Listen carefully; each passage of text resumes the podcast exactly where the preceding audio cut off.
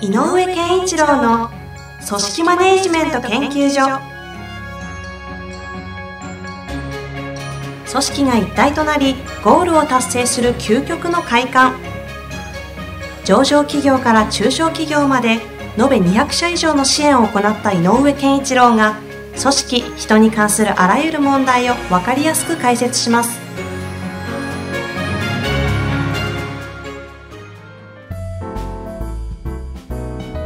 上健一郎の組織マネジメント研究所第12回。井上さん本日もよろしくお願いいたします。よろしくお願いします。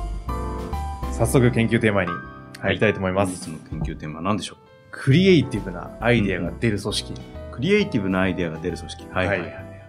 想もともと井上さ。んはねクリエイティブな組織にソニーエンターミュージックテイメントでしたっけ、普通にミュージックエンターあみすいらっしゃったとはいいうことなんで、くもうまさにクリエイティブな組織にいらっしゃったんでね、このあたりは得意領域なんじゃないかなって。そうね。まあ、だから逆に言うと、ああいう世界にいたからこそ、一般の人が聞くと、はい。えーっていうようなことになる可能性もあるけど。あ非常識な組織 マネジメントの話に。その通り、その通り。いいですね。ちょっとぜひ聞いてみたいですが。あのークリエイティブが生まれるって、えっとね、やっぱり、面白がれるか面白がれないかっていうのはすごく根本なので、面白くない要素がある組織はまずいんだよね。つまり、面白くない、あ、前回に続くんだけど、面白くないルールがたくさんある企業が、組織からは、クリエイティブは生まれないと思う。うん。そんなばっかりな気がしますけども、世の中の組織って。そう、だから、クリエイティブがなくなる。こ効率は生まれる。改善はできるんだけど、クリエイティブは生まれない。あのそもそも俺、うんクリエイティブって 何ですかみたいな質問したらずれちゃいます。クリ、あ、いいんじゃないですか。クリエイティブってやっぱり想像なので、基本は01だと。で、生まれたものを最大限表現するってクリエイティブもあるので、表現と生み出すって両方ある、ね。つまり、伝えるクリエイティブと、生むっていうクリエイティブと両方ある。はあ、生むと伝える初めてクリエイティブの定義聞きましたけど。あ、僕なりの考えですね。そはい。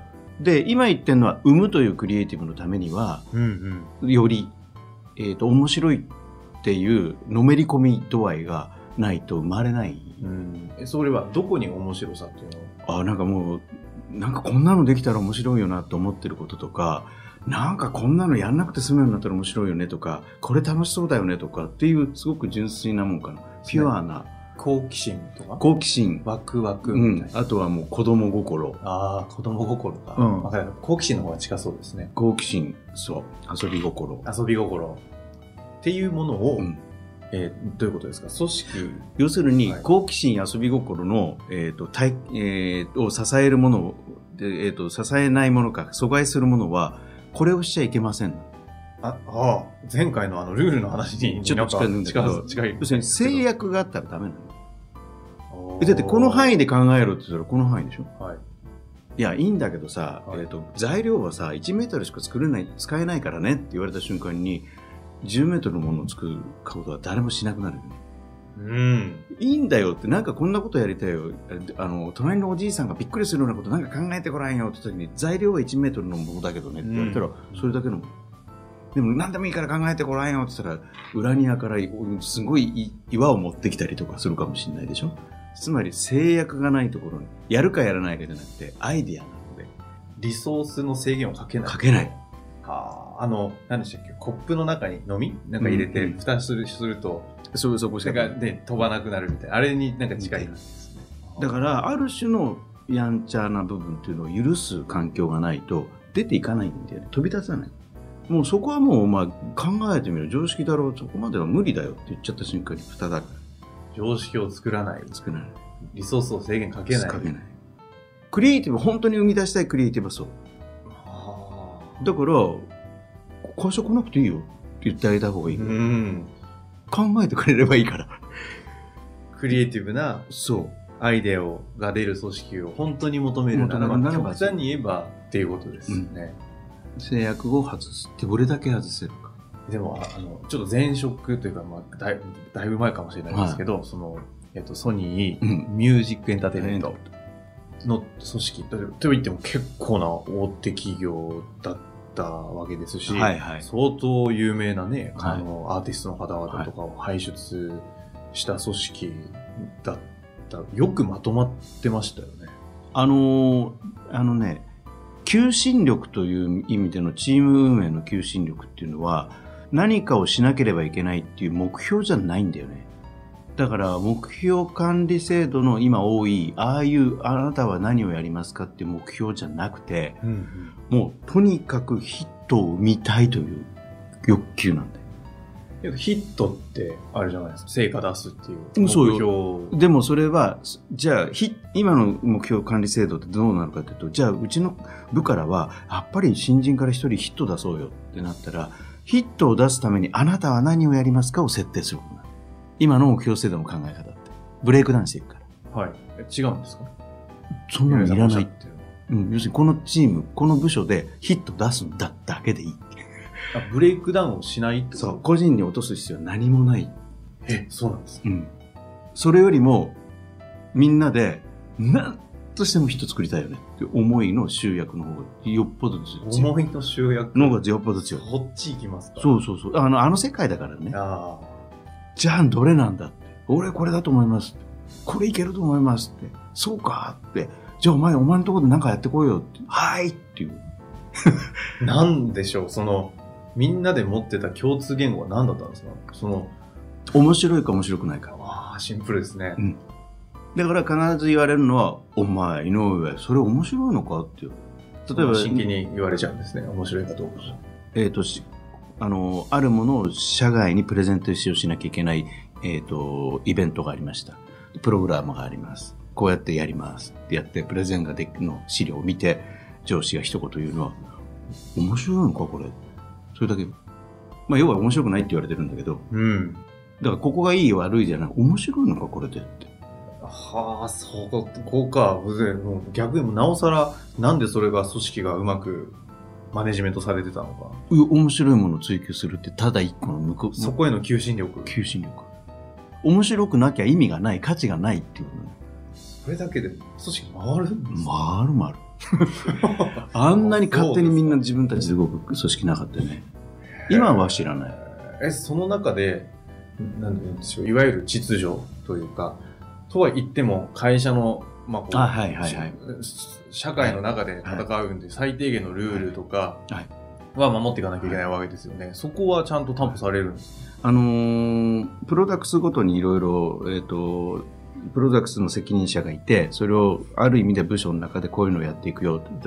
じゃあこうやりましょう、やりましょう。で、微細にいるルールをこうしろ、ああしろって決めるのは、例えば営業で言うと施策、あの、販売施策としてこういうものを打ち出すからっていうのは、これは決まり事として本部は送るけど、そこから先はどう運用するかは本人たちが決める。つまり自分たちで決めるっていう場所をいたくさん作る。現場が意思決定しちゃうと。意思決定判断もして。で、それはそこまで、そこまでの以上の意思決定、それ以上のお金使うときは上長が反抗さなきゃダメだったらもちろんルールを、そういうルールはあるけど、うん。とにかく現場で物が決められるっていうところにできるだけ持っていく。うん。でそれは決めていいよ、お前がっていう話は、すごく言葉として多く飛び交う。とか外部の人も、え、そんなこと井上さんあなた決められるんですか？あその若い新人、まあ新人というか、若手社員とかにもバンバン現場で決めさせていくんですか、最近たまに聞く、その逆三角形のマネジメントとかいう言い方するじゃないですか。サーバントマネジメントね。はい。に近い。いや、もっとぐしゃぐしゃ。も、もっとぐしゃぐしゃも。っとぐしゃぐしゃ。つまり、ぐしゃぐしゃってどういうことですか？要するに担当してるものの責任者、その人なのよ。だから、いろんな担当がつくわけだよね。プロダクツごとに。この担当はじゃあ井上お前が担当しろよ。たら、僕が中心。う上長が上で見るのは、えっ、と、使っていいお金かどうかは見て、見る。で、予算はお前、でもこれだけやってくれっていうのは降りてくるよ。うんだけど何やるかは何にも言わない。責任は俺が取る。上じゃなくて、そう。どうやって取るんですか？だから、それは、取り方は、だから俺が言う責任っていうのはそういう問題じゃないって。私が悪うございましたってちゃんと言えるかどうかだっていう。あ、じゃあ一応組織上の責任は当然。もちろん上が取るよだけど、だけど、当事者が自分で決めるんで、決めたんだから、これ失敗したら、私が悪うございました。それをちゃんと、なんで組織全体が、上司がすごいですよね。俺なんか部下がすごかったと思うんだけどな。あそれは能力としてでってことですよね。ただ、その能力を信じて、お前ら、この中でやれ予算決めてやれと。で、意思決定していいよと。でも、本当最後の組織上のケツは俺が持つという上司っていうのが組織全体で成り立ってるってことですよね。むちゃくちゃですね。いや、やっぱりそれはね、若かったからだね、会社が。あつまり、えっ、と、で、生み出さなきゃいけないので、アイデアを。うん。で、アイデアっていうのは若い人の方が大豊富だってことは分かってたわけで、当時、ね。で、平均年齢が30ぐらい歳ぐらいだと、部長って言っても32、3だったりするわけで、創業当初って。うんということは、もう、ま、マネジメント的には誰もが未熟。わさわさとアイデアを出して面白がって、いろんなことにトライしていくしか、行く道がなかった。当時ね。うんまだ、そんなあれだったんですか？若い、まあ、いわゆるベンチャーみたいな。そう、だから僕が入った時は10年目だったから。おで、10年、ん5年、6年にして業界ナンバーワンになったわけだから。そっか、まあそうなると本当にその面白いっていうところに対する求心力だけでいけちゃいそうですよね。で、それをす面白いという基準だけで OK してくれるのが大切。それ以上のルールとか縛りとか、これはれじゃあ企画書は誰々が反抗したら GO が出るとか言われたらつまんない。つまんない。うんまあそうですだっ。て言ってんだよ。こんなもん、まあ、ね、変な話。40ずらした親父がこのことを面白いと思えるはずないやつが、うんもしね、うん反抗すってありえないよっていうのが会話だ。なるほど。そのくらい現場のもう、末端っていうか、そこが全部面白さを生み出して意思決定をして進めてたんですね。その代わり、ある種、えっと、大きな結果責任は上長が取るけど、はい一個一個のプロダクツのは、お前が責任持ってよっていうのはみんながコミットする。うんで、それは何かというと、私が悪いございましたって。前々回ぐらいでしたっけ、うん悪いございましたのお話ありましたけど、そこにつながるんですそうなるほどですね。ちょっと今日はあの、まだ、まだ、このクリエイティブな話はどっかでまたしなきゃいけない。そうですよね。ちょっと第2弾別でやりましょうかね。はいで最後にあの、井上さんの方からクリエイティブなアイデアが出る組織についてなんか一言なんかあ、言い足りないことこれはもう、あの、非常識な組織です。クリエイティブがなものが生まれるのは、非常識をどれだけ強要するか、非常識をどれだけ共有するかがクリエイティブな組織を作るヒント。と思います。わかりました。はい。井上さん、本日もありがとうございました。はい。